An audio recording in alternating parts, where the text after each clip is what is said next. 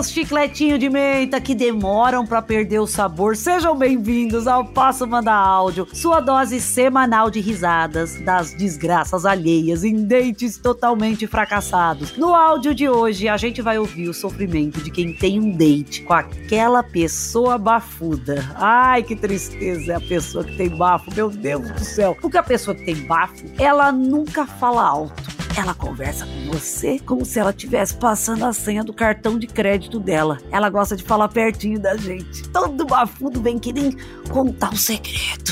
E um cheiro entra no teu nariz. E eu tenho a sensação que todo bafudo tem o nariz entupido, que não é possível que ele não sinta o odor do banheiro de rodoviária que ele carrega debaixo do próprio nariz. Enfim, quem vai contar essa história desse date flopado pra gente é ela que é cantora, atriz e super influencer digital com mais de 14 milhões de seguidores. Vivi Vanderlei!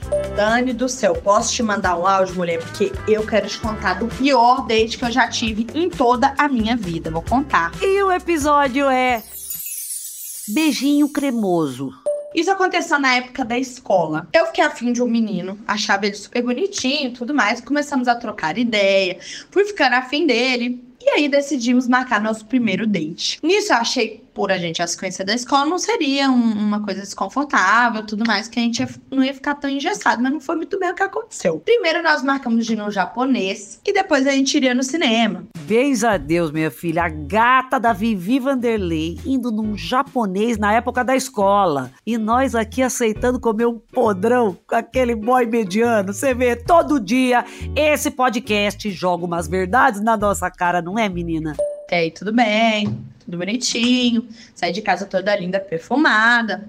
E aí comecei a pedir é, a comida lá no japonês. Nisso eu reparei que ele não tava pedindo. E aí eu falei com ele: então, você não vai, não vai pedir? Aí ele, ah, é que eu não gosto de japonês. Aí eu pensei na hora, por quê? Claro que foi ideia minha, né? Por que, que uma pessoa que não gosta de japonês aceita ter um date, um encontro no japonês? Alguém pode me explicar? Porque ele queria muito ter esse date. Que bonitinho, já tô meio agora no time dele. Eu acho que ele pensou, vou fingir. Só que aí chegaram uns peixes cru na frente dele, ele quase desmaiou, teve que falar a verdade. Amor, vou te falar, se eu tivesse que contar aqui, cada coisa que eu já tive que comer em date, que eu nem gostava tanto. Ai, ficou um duplo sentido horrível, não ficou? Vamos deixar pra lá, segue o áudio comer na frente dos outros já é uma coisa meio desconfortável. Ele ficou durante uns 40 minutos me observando comer, o que já foi um pouco é constrangedor. E ele falou que ele pediria uma pipoca quando a gente chegasse lá no cinema. Chegamos no cinema, eu, como não, não sou besta, né, coloquei um chiclete pra dentro, sabia que ia rolar um beijico, né?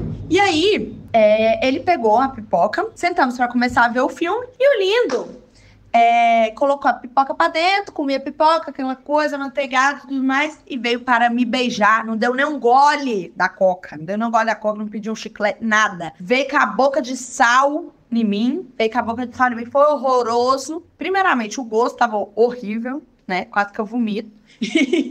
e também ele usava aparelho, não sabia beijar, entendeu? Ficou um negócio assim me, machucando, não deu muito certo, deixou minha boca inchada. Mas vamos pensar pelo lado bom. Essa quantidade de manteiga, de repente ela já hidrata os cortes que o aparelho do menino fez na tua boca. Olha que coisa prática. É, e o que, que eu ia fazer para fugir dali, né? Ficava pedindo pra ir no banheiro, falava, nossa, eu vou ali no banheiro que, ai, não sei o que. Inventava, inventava, mas foi assim, tenebroso, porque além dele estar com a boca suja, ele também estava beijando terrivelmente mal, coitado. Mas aí foi isso, fopou, foi horroroso. Nunca mais quis falar, nunca mais quis saber. Dei o chat sumiço, fiz a Kátia, que foi simplesmente tenebroso, gente. Uma dica para quem for no encontro para comer, leva um chicletinho. Vamos fazer um favor para quem for dar um beijinho, né?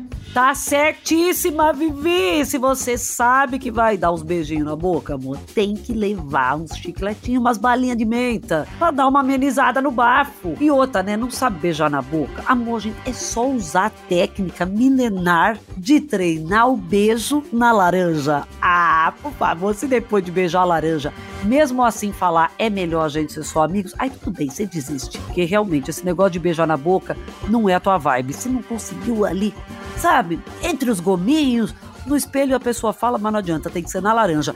Enfim, Vivi, sua maravilhosa, obrigada por compartilhar com a gente a sua história. Eu amei. Meus lindôncios, eu vou ficando por aqui. Não esqueçam da dica da Vivi de sempre levar um chicletinho na hora de dar umas bitoca ou uma coisinha que a gente limpa o banheiro, sabe? É, pode arder o olho, talvez não seja boa essa dica. Mas enfim, na semana que vem a gente tem o nosso encontro marcado para mais um episódio do Posso Mandar Áudio no G-Show, Globoplay ou na sua plataforma de áudio preferida. Posso Mandar Áudio é um podcast produzido pela Farra, finalizado pela Mandrio Áudio, com direção de André Brandt, produção de Rosa Taques, roteiro de Sté Marques e edição de Gabriela Araújo.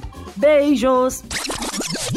Você sabe que eu tava na dúvida, né? Porque a gente veio preparando a história de bafo, a história de bafo começou com foram no restaurante japonês. Falei, meu Deus do céu. Não dava para saber se era a língua dela ou se era um peixe morto. Mas não, o bafo era dele, da pipoca. Você vê, minha filha?